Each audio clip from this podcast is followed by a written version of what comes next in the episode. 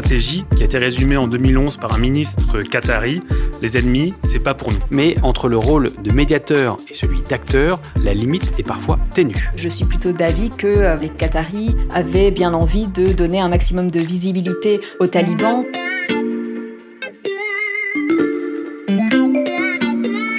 Salut, c'est Xavier Yvon. Nous sommes le jeudi 9 septembre 2021. Bienvenue dans La Loupe, le podcast quotidien de l'Express. Allez, venez, on va écouter l'info de plus près. Dans cet épisode, on va vous parler d'un pays qui murmure à l'oreille des talibans. Un pays qui a un droit de regard sur les journalistes qui débarquent à Kaboul.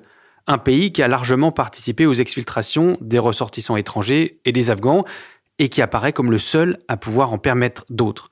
Un pays, vous l'avez compris, qui joue un rôle central dans la crise dans laquelle est plongé l'Afghanistan depuis le mois d'août. Alors non, ce n'est pas la Russie, ni la Chine, mais un pays à peine plus grand qu'un département français, sans frontière avec l'Afghanistan, et qui ne doit rien au hasard. Ce pays, c'est le Qatar. À quoi joue le Qatar? Qataris euh, qui s'imposent comme euh, les principaux alliés des talibans. Les autorités de Doha ont confirmé être à l'œuvre. Le rôle majeur d'un pays, le Qatar. Le Qatar, si vous voulez, il est associé à définir le futur de l'Afghanistan. Dans cet épisode, on vous emmène jusqu'à Kaboul, au cœur d'une stratégie qatari bien rodée qui n'a jamais aussi bien porté ses fruits. Avant de prendre la direction de l'Afghanistan, on entame ce podcast au Qatar. L'histoire des manœuvres géopolitiques de ce pays commence là, il y a plus de 20 ans.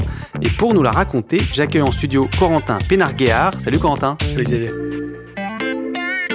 Tu es journaliste au service Monde de l'Express et tu signes, dans le numéro en kiosque cette semaine, un article sur la place qu'a réussi à se faire le Qatar dans les négociations internationales. Et tout commence en 1995. Ouais, en juin 95 exactement, en fait, le cheikh Ahmad Al-Thani, il profite que son père soit en voyage en Europe pour prendre le pouvoir, pour renverser son père et devenir émir à la place de l'émir. Alors, directement, il y a un contre-coup d'État qui est organisé depuis l'Arabie Saoudite. Et donc, à ce moment-là, le cheikh Ahmad Al-Thani, il euh, résiste à ce contre-coup d'État et il réalise qu'il ne peut pas compter sur son voisin saoudien pour le protéger. Donc, il va diversifier ses alliances au maximum et va rentrer dans une stratégie de grande diplomatie. Parce que, jusqu'à présent, le principal allié, c'était l'Arabie Saoudite. C'est ça, c'était vraiment le grand frère, le protecteur. Et à partir de ce moment-là, ils vont mettre en place une philosophie qui a été résumée en 2011 par un, un ministre qatari. Les ennemis, c'est pas pour nous. Et cette euh, philosophie euh, ne sort pas nulle part, Corentin. Euh, le Qatar sait qu'il a des atouts pour jouer un rôle sur la scène internationale. Ouais, et pourtant c'est un tout petit pays. Hein. Le Qatar, c'est 3 millions d'habitants, mais seulement 300 000 citoyens qataris qui ont la nationalité. Mais il a pas mal d'atouts. Euh, déjà, il avait euh, aucun historique dans les conflits de la région. Il arrivait complètement neutre, donc il pouvait parler à tout le monde. Il a une position géographique qui est assez centrale hein, entre l'Iran et l'Arabie Saoudite. Et surtout, c'est un pays qui est très très riche, qui a le PIB le plus élevé par habitant du monde. Est-ce qu'on pourrait faire une comparaison euh, avec la Suisse en Europe? À peu près, hein, c'est le rôle que le Qatar essaie de tenir au Moyen-Orient. Donc évidemment, c'est beaucoup plus compliqué, mm. mais c'est un peu pareil. On va voir ça justement. Euh, la stratégie qui consiste à se faire aucun ennemi euh, se met donc en place. Et assez vite, Corentin, le Qatar se rapproche des États-Unis. Madame, Monsieur, bonjour. Euh, nous interrompons nos programmes pour un flash spécial de la rédaction. Les deux tours du World Trade Center en plein centre de New York ont en effet été la cible de ce qui semble être un double attentat terroriste à 8 Après le 11 septembre 2001, les États-Unis sont en froid avec l'Arabie Saoudite puisqu'il faut se rappeler que le 11 septembre, 15 des 19 terroristes avaient la nationalité saoudienne. Donc les Américains ils commencent à retirer leurs troupes d'Arabie Saoudite dès 2002 et le Qatar, eh ils les accueille à bras ouverts et ils hébergent maintenant la plus grande base américaine au Moyen-Orient. C'est de là que les Américains pouvaient euh, gérer la situation en Irak, en Afghanistan, et aujourd'hui ils ont toujours 10 000 hommes au Qatar. Mais à ce moment-là, Corentin, au début des années 2000, est-ce que le Qatar parle aux talibans? Non, parce que les talibans, ils sont au pouvoir de 96 à 2001 en Afghanistan, mais le Qatar ne les reconnaît pas. Les seuls qui les reconnaissent d'ailleurs, c'est les Émirats arabes unis et l'Arabie saoudite. Mais par contre, euh, à partir de 2011, le Qatar il va commencer à accueillir des dirigeants talibans emprisonnés euh, à Guantanamo. Et à la demande des États-Unis qui veut garder un œil sur ces dirigeants talibans à peine sortis de Guantanamo, euh, ils vont demander au Qatar de les accueillir. Et à partir de 2013, euh, depuis le Qatar, ces dirigeants talibans, ils vont former une espèce d'ambassade à Doha et prendre le titre de représentant de l'État islamique d'Afghanistan au Qatar. Cette entité n'existe pas, c'est insurgé le gouvernement Karzai, car c'était le nom du régime taliban lorsqu'il était au pouvoir à Kaboul. Le président afghan, lui, se voit déjà mis à l'écart par ces discussions directes prévues entre Washington et les rebelles. Le dialogue avec les talibans s'est donc mis en place sous l'impulsion américaine. Euh, est-ce que c'est le seul groupe, disons, peu recommandable avec lequel euh, le Qatar discute? Non, c'est vraiment loin d'être une exception. Hein. Le Qatar, il parle avec tout le monde. Euh, il parle avec le Hamas dans la bande de Gaza. Ils hébergent les frères musulmans depuis des dizaines d'années. ils sont impliqués au Soudan aussi.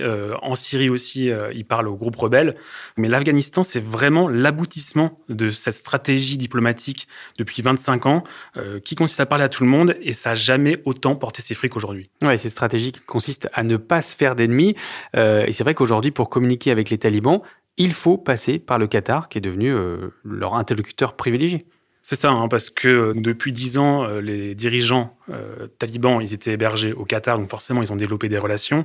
Et aujourd'hui, sur tous les plans en Afghanistan, il faut parler avec le Qatar. ils ont joué un grand rôle pour l'exfiltration des étrangers et des réfugiés afghans. 40% sont passés par le Qatar, donc à peu près 55 000 personnes. Il y a même 7 bébés afghans qui sont nés euh, à Doha sous 40 degrés. Et aussi maintenant, ils servent pour négocier avec les talibans.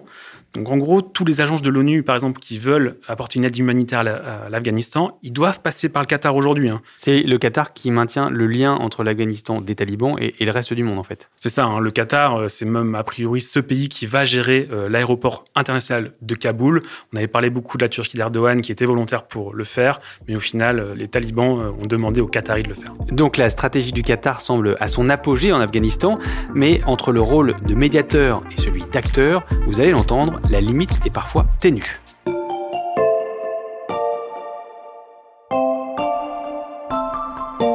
Pour la deuxième partie de ce podcast, on prend la direction de Kaboul. Euh, nous sommes en ligne avec l'une des euh, seules journalistes francophones toujours sur place depuis le départ des forces américaines. Bonjour Margot Ben. Bonjour. Euh, l'influence du Qatar dans la crise qui secoue actuellement l'Afghanistan, vous la voyez dans les rues de la capitale? Alors dans les rues, pas tellement, non. Dans les rues, euh, ce qu'on remarque surtout, c'est le quotidien euh, des Afghans qui, lui, a changé. La capitale est complètement euh, enrubanée de bannières noires et blanches des talibans. des combattants talibans ont érigé des checkpoints qui ont essaimé partout dans la capitale. Donc c'est surtout ça, c'est ce quotidien-là qui a changé. On ne les voit pas, mais pourtant les Qataris sont bien là. Et ça, Margot, vous avez pu vous en rendre compte, ne serait-ce que dans la manière dont vous êtes arrivé en Afghanistan. Oui, effectivement. Alors, euh, la manière dont j'ai accédé au pays donc la première fois, c'était en montant dans un avion militaire qatari, puisqu'il n'y avait plus de vols commerciaux euh, pour aller en Afghanistan. Et donc, pour euh, les journalistes, c'était à peu près la, la seule manière d'accéder au pays, d'aller raconter ce qu'il se passait sur place. Les Américains qui contrôlaient l'aéroport militaire n'avaient pas été mis au courant par les Qataris de notre venue. On est donc apparu euh, sur le tarmac euh, et les Américains ne savaient pas trop quoi faire avec nous. C'était au moins la troisième ou quatrième fois que ça leur arrivait. Comme ils avaient euh, également ce jour-là de, de plus en plus de d'informations selon lesquelles un attentat de grande ampleur pourrait survenir aux alentours de l'aéroport. Ils ne voulaient surtout pas nous laisser sortir et ils étaient bien embarrassés d'avoir sur les bras voilà, 12-13 journalistes étrangers euh, dont ils découvraient la présence. Donc nous, journalistes étrangers, nous avons été cantonnés 24 heures euh, dans une pièce sans jamais recevoir le droit de quitter l'aéroport. En revanche, les journalistes de la chaîne qatari Al Jazeera Arabique ont été réceptionnés par des véhicules mandatés par l'ambassade qatari et qui sont venus les récupérer malgré les réticences des Américains. On voit bien que les Qataris, eux, avaient bien euh, la main mise sur la situation et étaient capables de faire changer d'avis les Américains, bon gré mal gré, et de faire sortir leurs journalistes euh, de l'aéroport. Est-ce que la chaîne Qatari a des accès différents que vous euh, aux talibans? Alors oui, déjà, il faut se rappeler que quand les talibans sont arrivés dans Kaboul, quand ils sont entrés dans la ville et qu'ils ont pris possession du palais présidentiel, ils ont amené avec eux une équipe de Al Jazeera arabique. We're just going to bring you these uh, live and exclusive uh, pictures here from inside the presidential palace. Uh, what you are looking at right now is Taliban fighters inside the presidential palace. This is uh, these pictures exclusive on Al Jazeera. Et ça donnait vraiment l'impression d'une campagne de communication presque. En fait, ils ont le dignitaire taliban depuis le fauteuil du président s'est adressé à la population afghane, s'est adressé au monde d'un air triomphant en expliquant que voilà, c'était eux les nouveaux euh, responsables, les nouveaux maîtres du pays. Al Jazeera arabique avait été amené avec eux pour documenter cela, mais ça n'avait pas tellement l'air d'une conférence de presse, il n'y a pas vraiment eu de questions, c'était plutôt une espèce d'opération de communication.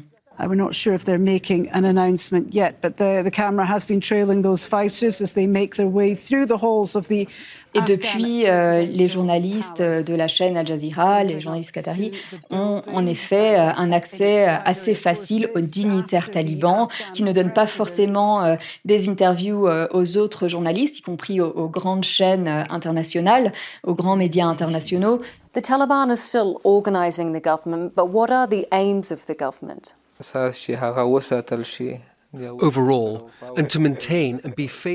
D'un côté, c'était bien utile le fait que les Qataris affrètent comme ça des avions militaires pour euh, amener les journalistes, la presse, les médias internationaux en Afghanistan, puisque l'accès était restreint, les vols commerciaux ne fonctionnaient plus. C'était le seul moyen pour accéder au tarmac et ensuite euh, à, à la ville. Mais il ne faut pas se leurrer, les Qataris ne faisaient certainement pas cela en l'honneur de la liberté euh, de la presse, en l'honneur de la, la, transparence et de l'information. Je suis plutôt d'avis que euh, voilà, les Qataris avaient bien envie de donner un maximum de visibilité aux talibans et que cette transition soit quelque part aussi normalisée euh, que possible. Merci Margot Ben. Euh, je précise pour nos auditeurs qu'après 24 heures d'attente à l'aéroport de Kaboul, vous avez dû quitter l'Afghanistan en repassant par le Qatar et vous avez finalement réussi à regagner le pays euh, par d'autres moyens que vous viendrez peut-être nous raconter dans un autre épisode de La Loupe. Merci. Avec Al Jazeera, le Qatar possède un porte-voix de première classe. L'émirat est petit, mais il sait se faire entendre. En moins de 20 ans, Al Jazeera est devenu un acteur incontournable et controversé dans le monde arabe. Corentin, euh, je me tourne à nouveau vers toi parce que euh, tu as aussi enquêté sur cette chaîne de télévision euh, qui contribue à la normalisation du pouvoir taliban, Al Jazeera. Ouais, Al Jazeera, en fait, c'est cette chaîne qatari qui a une nouvelle heure de gloire en ce moment. Elle n'a pas été aussi regardée depuis dix ans et les printemps arabes.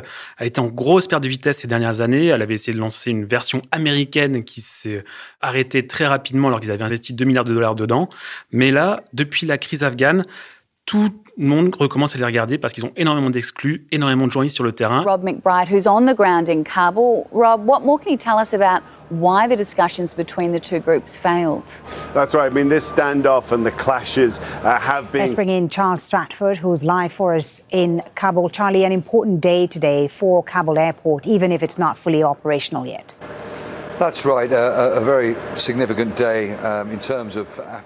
Une chaîne de télévision qui diffuse euh, très largement les images d'un groupe armé fondamentaliste, évidemment, ça pose question. Euh, Corentin, qu'est-ce qu'on sait de la proximité idéologique entre les talibans et le Qatar? Alors déjà, ils pratiquent pas le même islam, hein, selon pas mal de spécialistes que j'ai interrogés. Les Qataris sont très proches du wahhabisme, alors que les talibans, c'est pas du tout euh, la même pensée. Mais par contre, euh, il faut savoir que les, Qataris, euh, ils ont toujours été accusés d'être proches des islamistes. C'est le reproche qui leur est fait d'être proches de l'islam politique, en fait. Et c'était vu d'un très mauvais œil par leurs voisins, notamment les Émirats arabes unis et l'Arabie saoudite, qui en ont profité pour faire un blocus euh, du Qatar de 2017 à 2021. En fait, avec les talibans, le Qatar, il a fait plus un calcul politique qu'idéologique. Et est-ce qu'on sait si le Qatar finance les talibans? C'est très opaque, on ne connaît pas les flux financiers directs. Tout ce qu'on peut dire et affirmer, euh, c'est que les talibans, ils ont été logés par le Qatar à grands frais dans des hôtels de luxe pendant dix ans. Donc forcément, ça a créé des liens, mais on ne sait pas jusqu'où ça va. Euh, on sait aussi que le Qatar envoie des, millions de dollars euh, pour financer la bande de Gaza, qui forcément tombe dans les mains du Hamas, qui euh, contrôle la bande de Gaza et qui hmm. est un groupe considéré comme terroriste à la fois par les États-Unis et par l'Union européenne.